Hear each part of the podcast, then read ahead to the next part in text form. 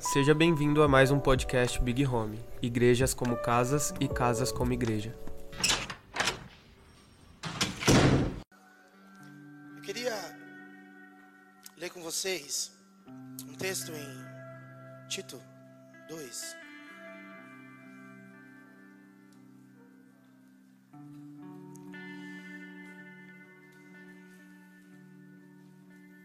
Tito 2, do 11 ao 15. Portanto, a graça de Deus se manifestou salvadora a todos os homens, educando-nos para que, renegadas a impiedade e as paixões mundanas, vivamos no presente século. Vivamos no presente século de forma sensata, justa e piedosa, aguardando, fala comigo, bendita esperança e a manifestação da glória do nosso Deus e Salvador Jesus Cristo, o qual a si mesmo se deu por nós, a fim de nos remir de toda iniquidade e purificar para si mesmo um povo exclusivamente seu, zeloso de boas obras. Diz essas coisas, exorta e repreende também com toda autoridade, que ninguém te despreze. Essa semana eu estava orando sobre o dia de hoje e a pregação de hoje. Semana passada nós trabalhamos um assunto que eu particularmente tenho muito apreço, que é fundamentos e como que de vez em quando Deus precisa nos quebrar e nos refazer de novo. Foi bom quem estava aqui semana passada? Foi poderoso. E hoje eu queria dar seguimento àquela mensagem. Então é uma série das vozes da minha cabeça. Então, porque não tem nome a série. Então eu queria partilhar com vocês de algo muito específico. Sabe, essa semana nós temos uns grupos e, e fazia um tempo que eu vinha pensando um pouco sobre esperança e aí em um dos grupos que nós temos com alguns casais da igreja, a Galter mandou algo sobre a empresa dela e algo sobre esperança, como que a falta de esperança tem tomado a nossa geração. Eu acredito que a base e a ênfase do evangelho é a esperança. Paulo diz que para a igreja de Corinto que tem três pilares: o amor, a fé e a esperança. É claro que para quem conhece um pouquinho já vai entender que a fé tem a ver com, com, essa, com essa disposição em crer no que ainda não vimos.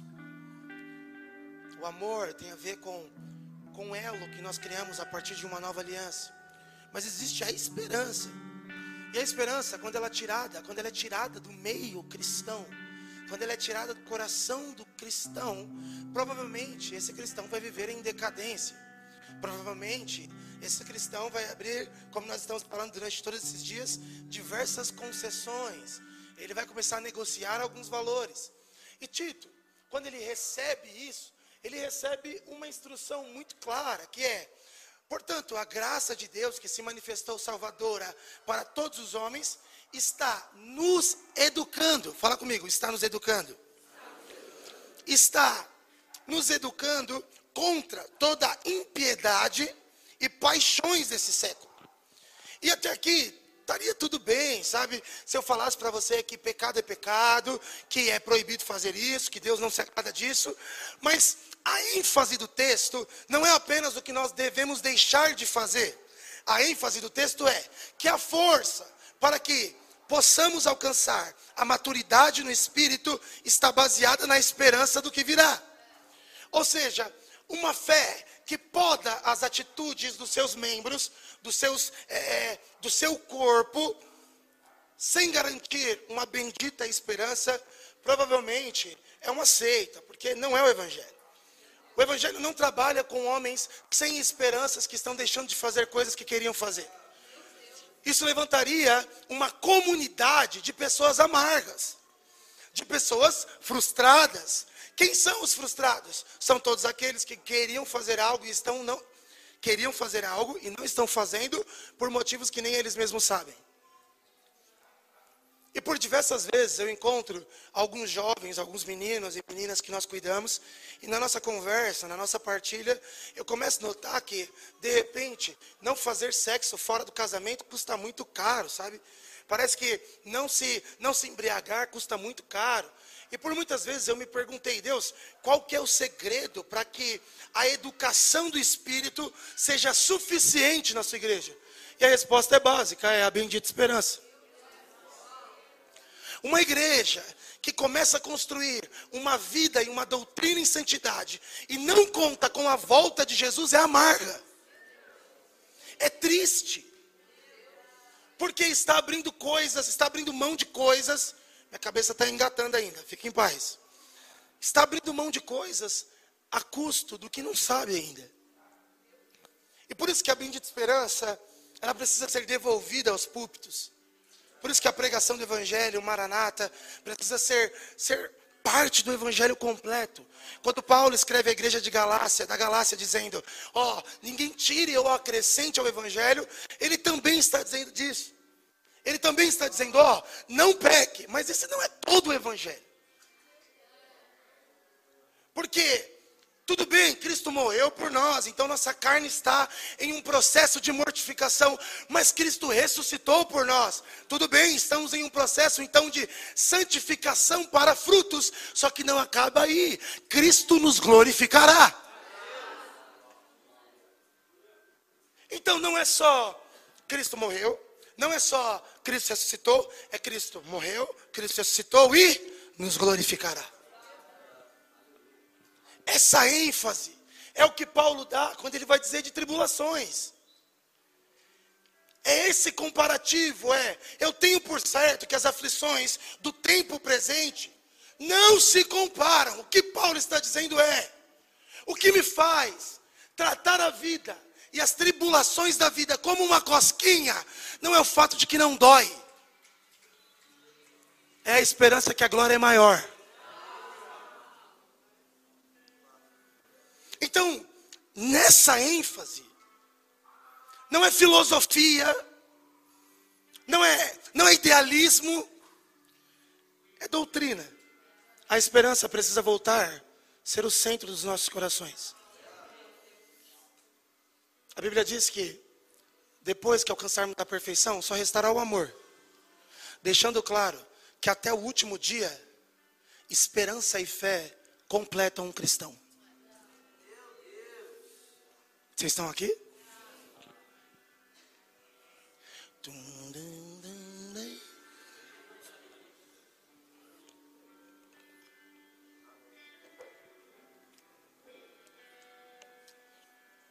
Olha a pessoa do seu lado e pergunta: tem esperança?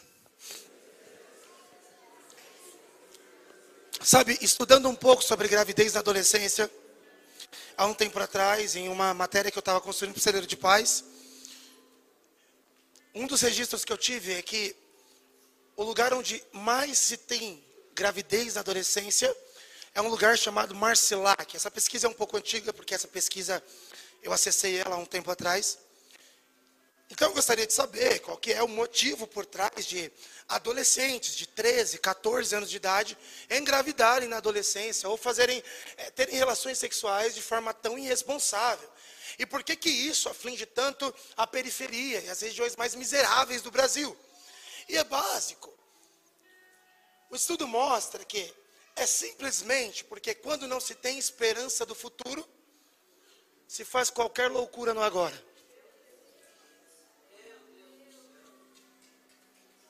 Normalmente, nós, quando, e aí nós vamos conversar um pouco sobre isso. Quando nós entramos para a nossa jornada de fé. E nós somos tocados por Deus. E Deus muda o nosso interior. O primeiro sentimento que nós temos é que somos muito amados, então nos deleitamos nisso.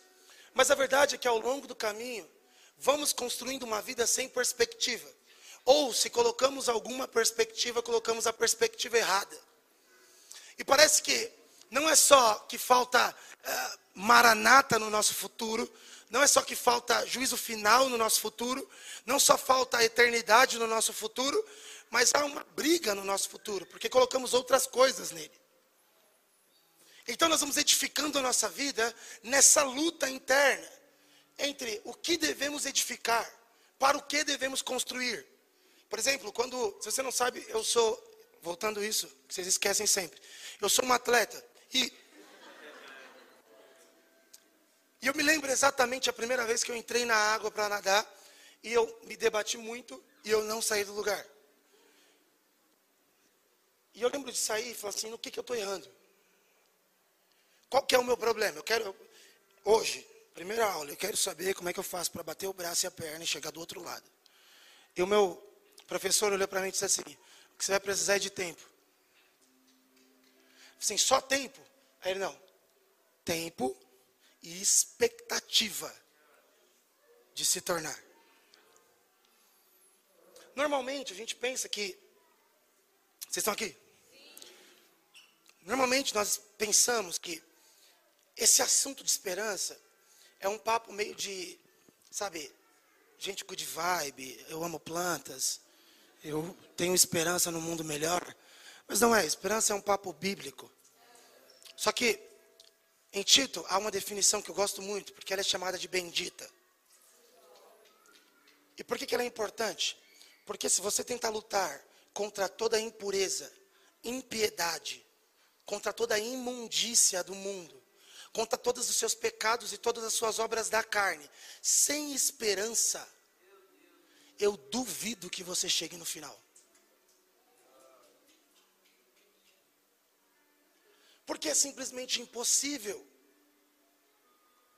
Se não existe uma expectativa do que há de se revelar, para que então fazemos essa reunião?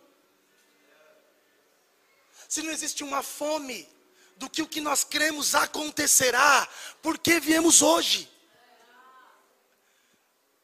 Existem alguns elementos que não podem ser tirados daqui. Primeiro, Cristo na palavra. Mas, sobretudo, um desses elementos é a esperança no seu coração. Eu temo que a gente tenha conversado muito sobre Maranata, Maranata, Maranata, com gente que não tem esperança que ele volta.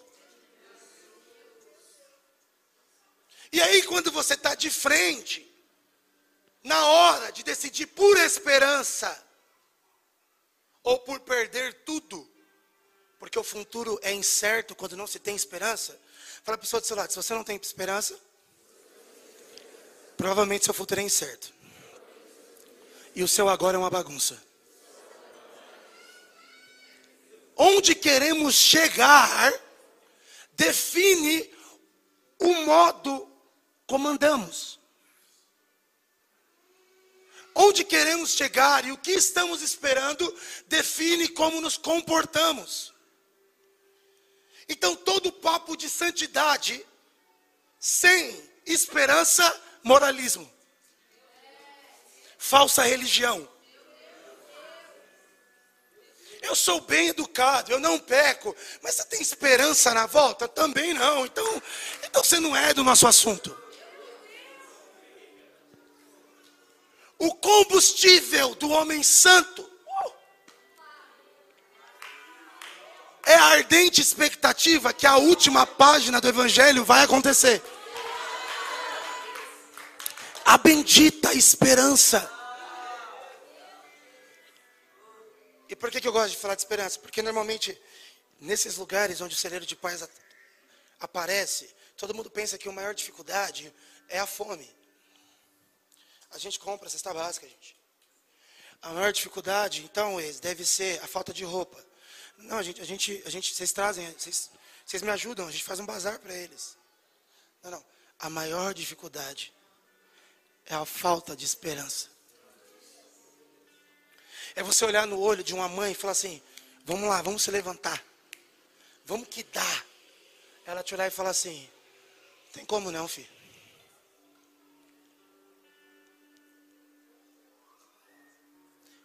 Tenho para mim que se a esperança é o combustível da postura, a ausência é o que sustenta a passividade. E homens passivos não é que não fazem.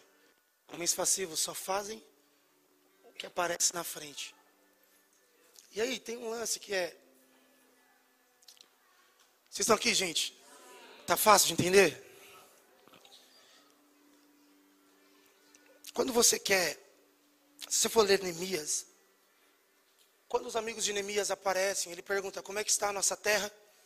Os amigos deles começam a dizer que o povo está em grande miséria, que o povo está sendo afligido. Só que Neemias tem um segredo que é: eu sei porque tudo isso acontece, porque os muros estão derribados. também não existe funcionalidade em um projeto ou uma construção que, ainda que tenha esperança, não existe futuro, não existe projeção para essa obra se ela não for protegida ao longo do caminho.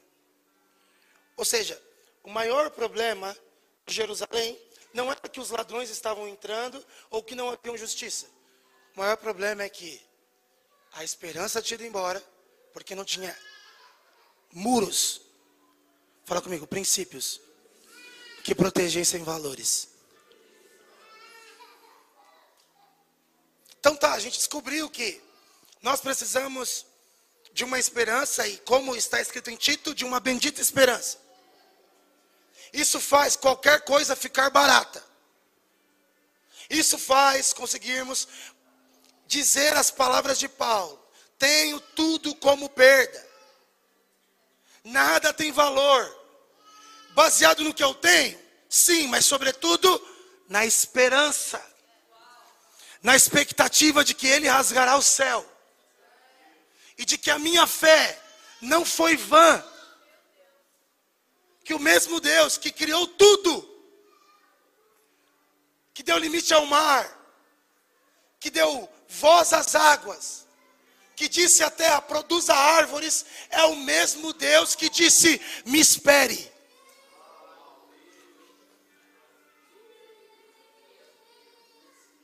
Por isso, gente, que nós temos uma crise na nossa geração que é: choramos com palavra profética mas negociamos nossa vida no primeiro pecado. Somos empolgados, mas não cultivamos bendita esperança. Irmão, de verdade mesmo. Um dia, um jovem chegou em mim e falou assim: Fiz tal e tal coisa com meu namorado, com a minha namorada. E aí a gente olhou e disse assim: Tá, mas qual que é o problema? A gente fez tal coisa. A gente diz, não, tal coisa é bom de fazer. Qual que é o problema? Então talvez seja porque eu tenha negociado. Não, mas se no seu se na, na sua negociação é mais lucro, você está ganhando, parabéns. E de repente, de tanto perguntar qual o problema, no fim da nossa conversa, ele descobriu que o problema era a esperança. Ele não conseguia sustentar uma vida que não espera. Ele não conseguia manter em pé uma vida que aguarda. E aí no final do discipulado, que todo mundo pensa, agora você vira as mesas, você tem que olhar para alguém e falar assim: você precisa crer no Evangelho. Seu problema não é desejo sexual, seu problema é natureza. Você não crê que ele volta.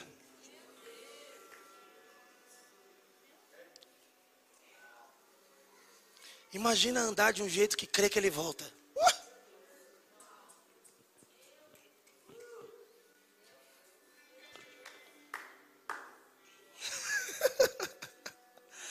Imagina andar de um jeito que crê que ele volta.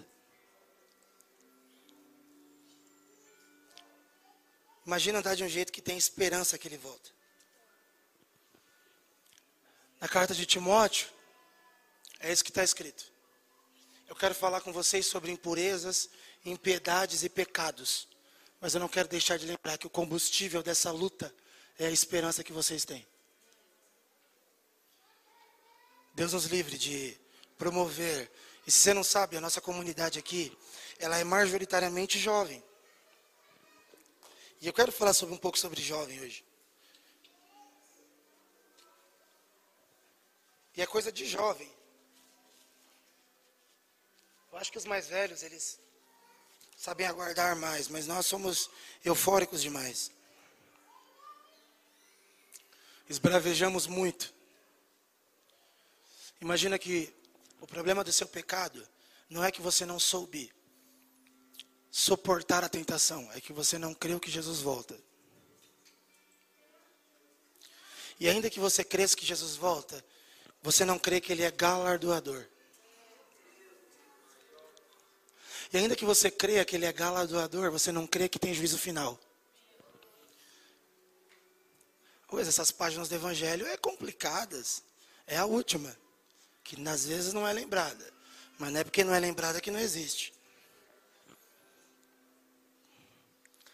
Então a fé, esperança e o amor, para mim, é um tripé que sustenta a nossa vida em tudo que nós estamos caminhando.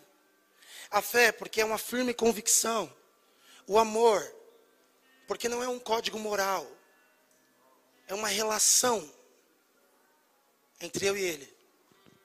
E a esperança, que é essa expectativa que daqui a pouco ele fará todo choro cessar, toda dor acabar. Isso é o que me impulsiona a dizer: tenho por certo que as aflições do tempo presente. O que diminui o peso do agora não é os hinos que tocam, não é a pregação que acalma o seu ego. Que diminui as tribulações do agora é a expectativa e a esperança do que irá acontecer no final. Vocês estão aqui, gente? Diferente nessa pregação. Só que nós também temos outros problemas, outras coisas que lutam contra isso. A primeira delas é: somos ansiosos. E não dá para você mandar ansioso esperar. Esperança não se encaixa com gente ansiosa. Porque esperança tem a ver com espera. E espera com postura.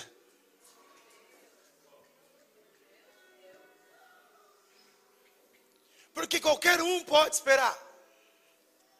Ainda que você faça chilique, ainda que você bata o pé, ainda que você queime tudo, ainda que você destrua a sua vida, isso não acelera o relógio de Deus. Então, no fim, ele vem a hora que ele quiser, seja individualmente ou seja coletivamente. Só que, sobretudo, os esperançosos são marcados por uma única característica: esperaram como todos, mas tiveram a postura de poucos. Vocês estão aqui? Quando Satanás começa a tribular Jó na permissão de Deus, Jó entra em um grau de relacionamento e testemunho nunca conhecido por nós. Imagina, Rodrigo, que o céu está tendo uma conversa, e a conversa do céu é: vamos tocar no Lucas. E aí você vai dizer assim: óbvio que Deus não deixa. Eu tenho um pai, um bom pai. Aí Deus fala assim: só não mata.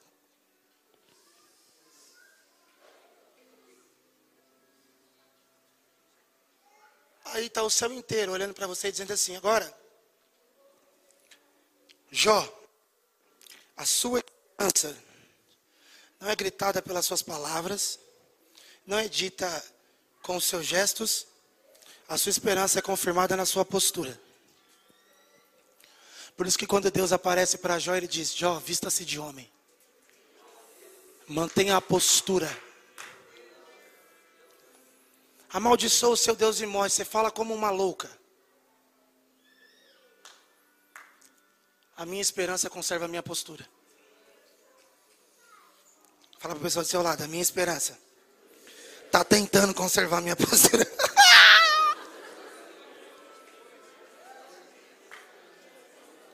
Mas é isso, a nossa ansiedade, a nossa pressa. Então, se Deus vai fazer, quando Ele vai fazer? Se Deus vai prover, como Ele vai prover? Deus diz, eu vou prover. A gente pensa, então é aquele menino que me encontrou na rua. Lá que eu passei meu número, amor. Lembra lá que ele falou que quer um negócio lá?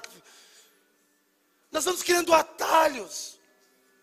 Nós vamos engravidando Agar em nome de uma promessa que era para Sara. Nós vamos criando novos caminhos, novas rotas. E juramos que temos esperança. Não temos.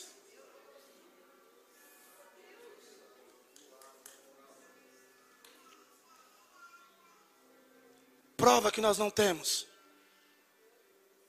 Há um débito de postura. Se comporte como homem.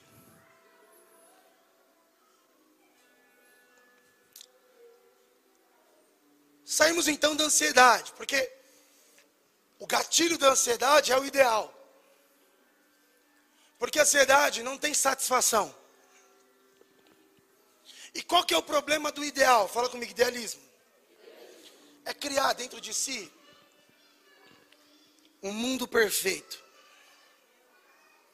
E buscar esse mundo perfeito. Então, eu quero casar com quem? Com o seu ideal. Seu ideal. E não é que você não casa, é que você casa com um cara que não pode ser ele, precisa ser a imagem do que você projetou. Ou você também não casa. E aí esse idealismo ele vai caindo para tudo. Quem que é a Big Home? A Big Home é a igreja ideal? Não, é a igreja de Cristo. O ideal só funciona na sua cabeça. Eu estou bravo? Não, né? O ideal só funciona na sua cabeça. A vida real não é feita de ideais. A vida real é feita de vida. As pessoas entram na Big Home às vezes e falam: Meu Deus, essa igreja é demais. Espera. Espera, porque daqui a pouco vai ter uma coisa aqui dentro chamada tensões. Daqui a pouco a gente vai começar a ser desagradável com você. Daqui a pouco você vai falar uma coisa, a gente vai entender outra. Por quê? Porque a gente é igreja. E o que nos une não é a perfeição. O que nos une é a esperança. E até que a perfeição nos consuma, vamos tentar amar. Se não der para amar, vamos tolerar. Se não der para tolerar, aceita. Três níveis de relacionamento na Bíblia. Tem gente que você ama, gente que você tolera e gente que você só aceita. Que legal, né? Não, a Big Home é, eu vou para lá porque tem o meu estilo. Será que tem mesmo? Ou eu vou para lá porque não tem o meu estilo, mas ouve a minha música. Será que ouve mesmo? Eu acho Lagum horrível. Rachei a igreja, tensões. Os irmãos mais velhos estão assim, Lagum. Mas a nossa relação, ela não é estabelecida pelo que nós temos em comum na nossa personalidade. Como é que você senta um zelote e um publicano na mesma mesa e parte um pão chamando de discípulos?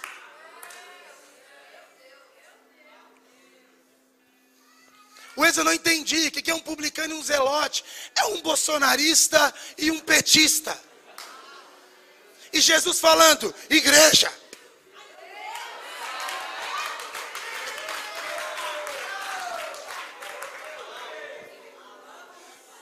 Nós não temos maturidade para essas relações. Sabe uma das características da ansiedade no seu corpo físico? Ela te deixa tenso. Uma igreja que não tem esperança, ela anda tensionada. E quem está tensionado não aguenta ser esticado. Rompe. Estoura. Espana. Então não tem esperança. De repente, seguir a Bíblia é muito difícil para mim, isso me irrita um pouco. Ir no discipulado, para que, que eu preciso disso? Ouvir Jesus, eu não tenho necessidade. Crer nessa doutrina, para que isso? Entrar em adoração mais uma vez, tensionado. Está ansioso e não esperançoso. Só que a igreja promove as tensões. E todo ansioso nas tensões do corpo rompe, estoura. Mas todo esperançoso aguenta.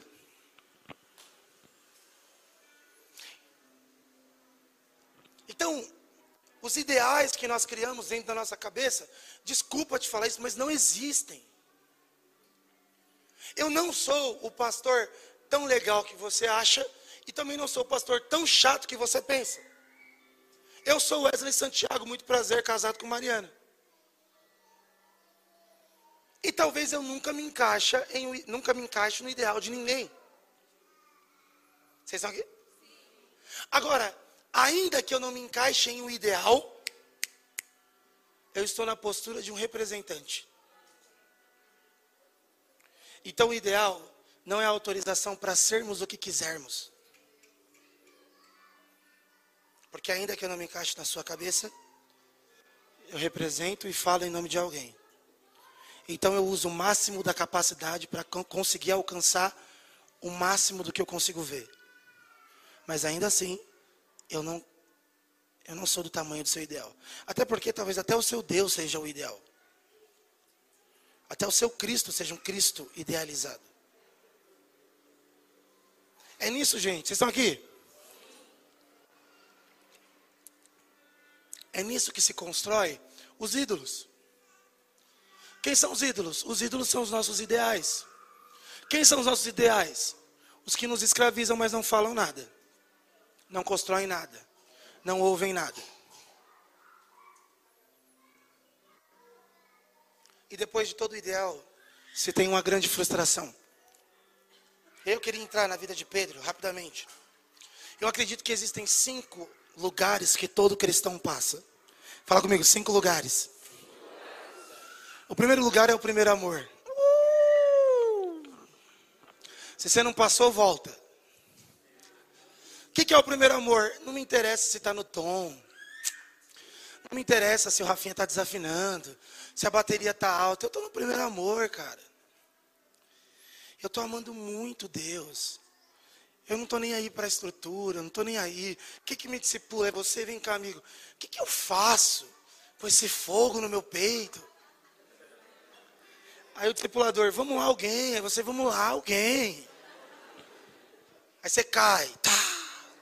O discipulador, uh!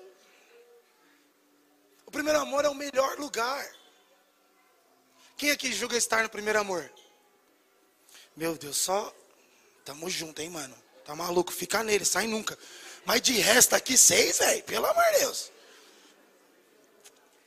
Top. O primeiro amor é isso. Nós ficamos celebrando. Quem lembra do primeiro amor? Ah, me esquece a fogo. Eu olhava, ele olhava, ele olhava, me olhava, a gente já ia caindo assim. Uh! Bíblia, Bíblia, Bíblia, Bíblia. Deus, quanto tempo a gente está lendo? Dez minutos? Não, eles quatro horas. Eu... O primeiro amor é maravilhoso. E o maior inimigo do primeiro amor são as obras. Mas esse não é o ponto. O primeiro amor é o lugar que nós nunca deveríamos ter saído. Só que, porém, existem alguns caminhos que permeiam o nosso coração, porque depois do primeiro amor, todo cristão passa pela curiosidade. Porque a sua fome começa a te levar em lugares que não são explicados. Que ninguém disse nada. Que você começa a se questionar, por que, que é assim? Por que, que vocês fazem desse jeito? O primeiro amor começa a te levar para textos bíblicos que você se questiona, mas quem disse isso?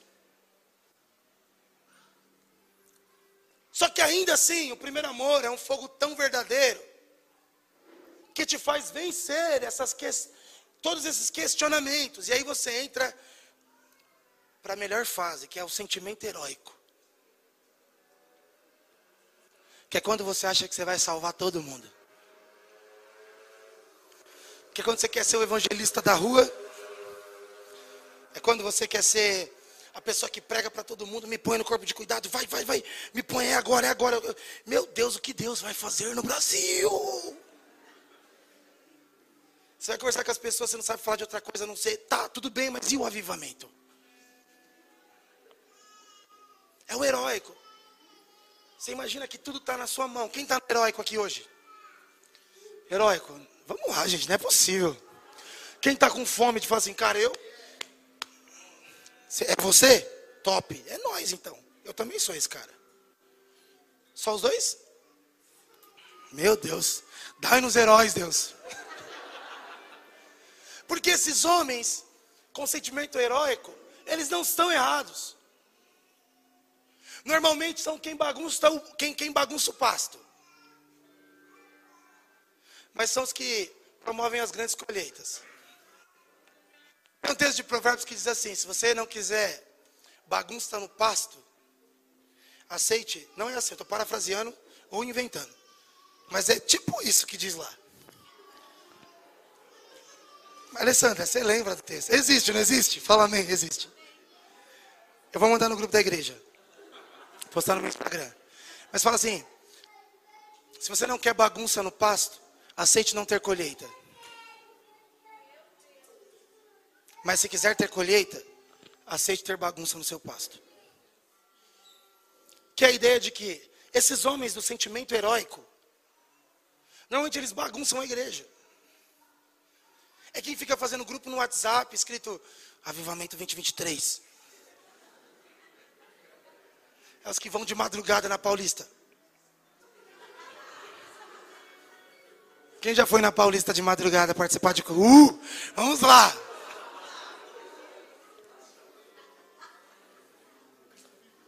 Cristo vive! Aí você assiste todos os vídeos do Luca Martini. Aí você segue o Luca. Mano, vamos lá. Você começa a seguir gente apaixonada aqui que está construindo algo. Só que tem outra casa. Porque todo herói se frustra. Todo herói cai. Então, primeiro você é um apaixonado, depois você é um curioso, depois você é um herói, depois você só é alguém frustrado. Quem está frustrado?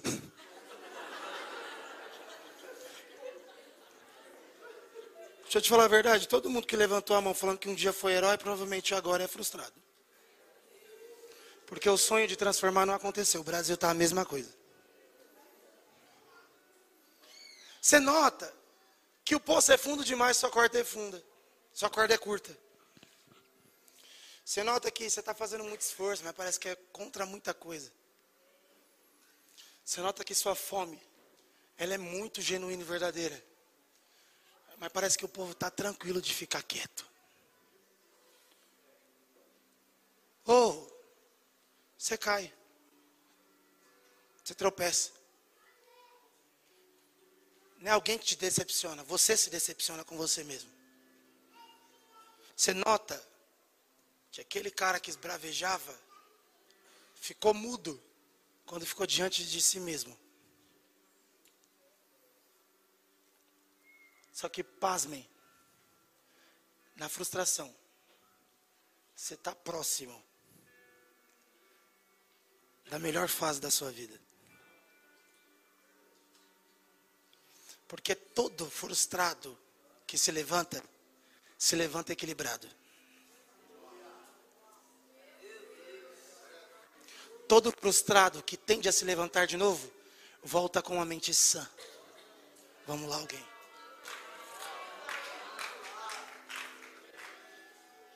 No primeiro amor, você confrontava os antigos, os acomodados. Porque estava todo mundo quieto, você estava, vamos orar, que tal? Que tal? Você viu o livro que eu comprei? Primeiro amor, cara. Ah, meu Deus. E a gente precisa voltar ao primeiro amor. A gente precisa voltar ao primeiro amor. Característica do primeiro amor, não sabemos de nada. Não sabemos de nada. Só que aí a curiosidade começa a puxar a gente. A gente vai, mas o primeiro amor é forte. A gente quer ser herói. Porque todo homem que ama e vê algo errado quer resolver. Ah! E de tanto lutar, você cansa e se frustra. O problema é que ao longo do caminho você não nota que todos esses processos ele pouco tem a ver com o que está acontecendo fora. E tem tudo a ver com o que está acontecendo dentro. Quem é Pedro? Pedro é um homem que ama. Pedro ama muito. Pedro é muito violento. Quem vai fazer a pergunta? Pedro. Eu faço a pergunta. Está todo mundo com dúvida? Ninguém tem coragem? Eu faço. Alguém me bateu. Ah, pelo amor de Deus, Jesus, todo mundo te apertando, qual é que é? Ninguém tem coragem de perguntar, eu pergunto. E esse aqui, você vai fazer o quê?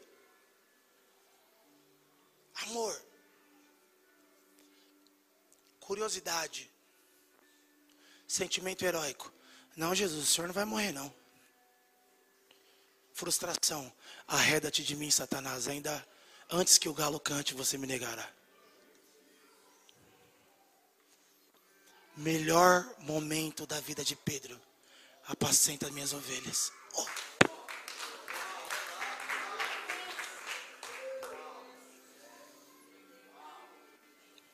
São processos naturais que a vida vai promover. E deixa eu falar para você, ninguém provoca, são as tensões que vão provocar.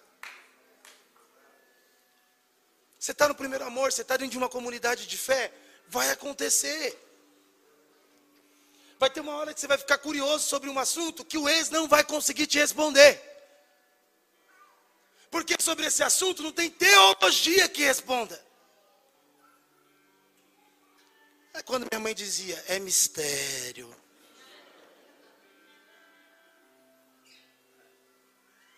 Você vai ficar agitado. E aí você vai descobrir uma lacuna. Que dá para você responder sem ter que perder nada. Aí você fala, então vamos fazer. O sentimento heróico nasce dentro de você. E é muito bom que ele nasça. Por quê? Porque vai bagunçar o rebanho, mas vai dar colheita. Deixa eu falar uma coisa. Eu me lembro uma vez que o Cantarino falou assim para mim: me encontra no Tatuapé. Aí eu e a Mari, tá. Fomos pro Tatuapé, vamos entrar na linha vermelha. Irmão, sentadinho na linha vermelha. Do nada o cantarino levanta e começa. Metrozão lotado, tá? Quem tá com dor no ombro? E eu, minha nossa. O que será de nós agora? A gente começou a fazer um culto na Praça Roosevelt, no centro da cidade. Três mil pessoas. E todos os cultos eu tendo que conversar com os policiais. Não, não, a gente já está indo embora já. Não, não.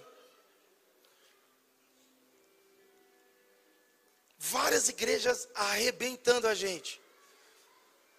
Mas uma das coisas mais frescas que São Paulo já viveu. Os heróis são necessários. Mas não vale a pena a colheita. Se nós, a preço de colher, acabarmos perdendo os bois. Porque todo mundo que teve sentimento heróico, com certeza vai passar por uma grande frustração. E não desista. Você está prestes a viver o seu melhor momento. O mais incrível é, primeiro amor passa muito rápido na maioria das pessoas. Sentimento heróico passa muito rápido. Mas a frustração parece que agarra a gente e não quer soltar. Esse é o problema de um avivamento. É que depois de um grande sentimento heróico num país, quando vai embora, fica só a frustração de não ter conseguido sustentar. Isso é Europa. Lugar dos avivamentos. E por que eu estou falando tudo isso? Para falar de fé, esperança e amor. Porque eu quero te dar. Talvez hoje eu não consiga fazer tudo, mas. O processo de que, provavelmente ao longo do seu caminho, você vai lidar com dias muito bons e com dias horríveis. E o que faz te fazer sustentar todos esses dias é a esperança de que algo melhor está por vir. E sobretudo, saiba que em todo esse movimento de primeiro amor, frustração, curiosidade, heroísmo, uma verdadeira fé, você não pode derrubar os seus muros. E quais são esses muros? Os muros que nós damos quando você estava no primeiro amor. Quem diria que na frustração o que te protege é o que você recebeu quando você amava muito?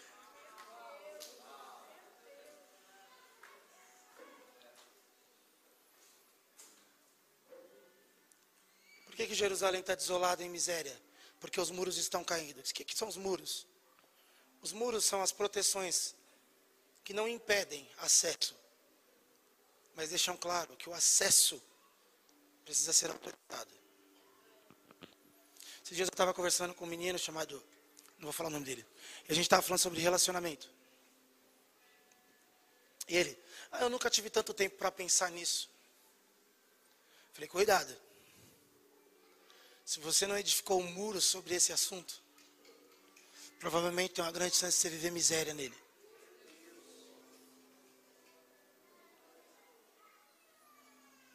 E nos dias de maiores decepções no seu casamento, quando você olhar para o lado, você vai notar que se seu princípio tivesse te protegido lá atrás, hoje em dia, a frustração ainda teria esperança. Então, como que nós edificaremos os princípios? É simplesmente construindo muros. Fala para a pessoa do seu lado, é simples, constrói muros.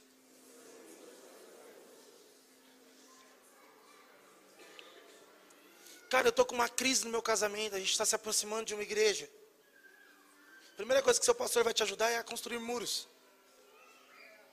Protege a sua relação. Guarda o seu coração. Cultiva diálogo. Mas é muito simples, mas é isso, o muro é feito de tijolo e, e cimento. Mas cadê o sobrenatural? Eu não construo muro porque tem anjos. Vai nessa. Que quando você construir, vou escolher o meu namorado. Anjos venham. Vão vir sim. O que você vai ter? O que você vai ter são os princípios que protegem os seus valores. E qualquer homem ou mulher que tentar passar sem respeitar os seus princípios, não vão saber conservar a sua riqueza. Você está com seu namorado do lado e fala assim: respeita meu muro, Joe. Vixe, os caras falando um pouco essas ideias. Vocês se perderam aqui. Dois casados quase aí já, mano. Samuel esperando. Eita. Eita. Ó. Ia largar ali. Mas esses muros, eles são construídos de forma muito simples. Eu estou aqui com o David, o David acabou de levantar a mão, ele falou, cara, ah, estou no primeiro amor. É isso, tenho certeza que é isso. Muito simples, é, David, o que a gente te der agora, conserva isso ao seu redor para sempre, cara. Leia a Bíblia mais que todo mundo e ore mais que todo mundo. Mas, cara, vai ter um dia que eu vou me frustrar. Leia a Bíblia mais que todo mundo e ore mais que todo mundo. Vai ter um dia que eu vou sentir um herói. Leia a Bíblia mais que todo mundo e ore mais que todo mundo. Mas como é que eu vou ter força para isso? Conserve a esperança. Saiba que no Senhor nenhum trabalho é vão.